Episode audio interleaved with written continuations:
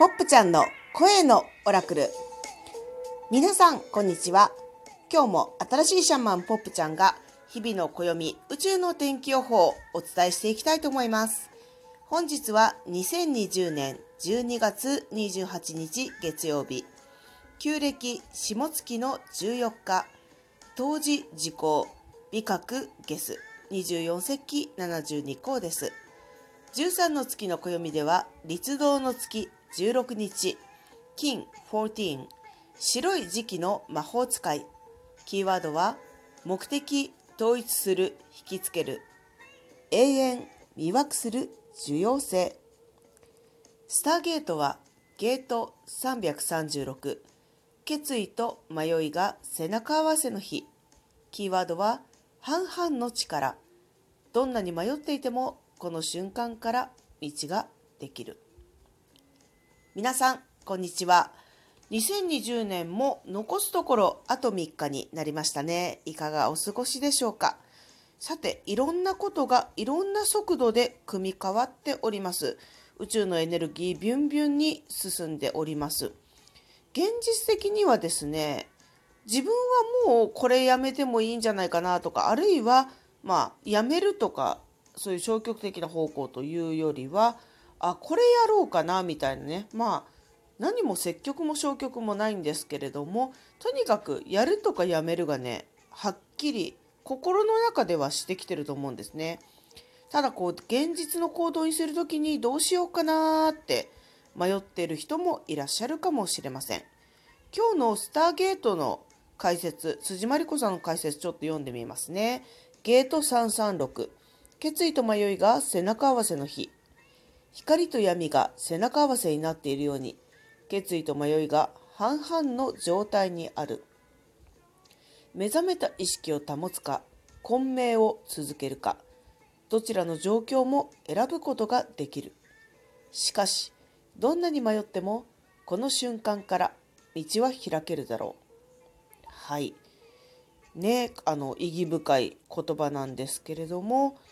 今日結構だからねパキッとやりたいなーって思って勇気が出ることがあったりその一方なんでこうなるのみたいなねごちゃごちゃした思いもあるかもしれません。でもこのごちゃごちゃっていう思いのまま生き続けるのか。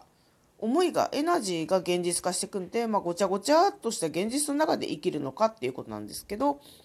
ごちゃごちゃっとした現実巻き込まれ続ける現実を生きるのかそれとも自分の意思で自分の人生の舵取りするのかっていうのを今日選べるよっていうことを宇宙がエナジーとして応援してるんじゃないでしょうか。13の月の暦のキーワードはね今日は白い時期の魔法使いですけれども目的統一する引きつける永遠魅惑する重要性こう自分の目的っていうのが統一されていくタイミングなんじゃないかなと思うんですよね。でそれに自分自身が現実の自分が自分の新しく宇宙座標に設定した目的にギューって吸い寄せられていく。その時にもう時間なんてない。永遠の中で自分を魅惑する自分の心がキラキラするものを見つけて受け入れていくっていうようなそんなタイミングかもっていうことが13の月の暦から読み取れますよね。皆さんも自由に発想してみてください。でね今日はね宇宙のタイミングを忍耐強く待つような日かもしれないなってこれは私の個人的なエナジーリーディングなんだけど地球も宇宙も両方信頼するっていうことを学ぶ日なんじゃないかなって思うんですよね。であの宇宙のタイミングにこれからどんどんもう切り替わってますけどどんどん瞬間的に発想したことが瞬間的に現実化していく流れに入ってます。しかしながらあの宇宙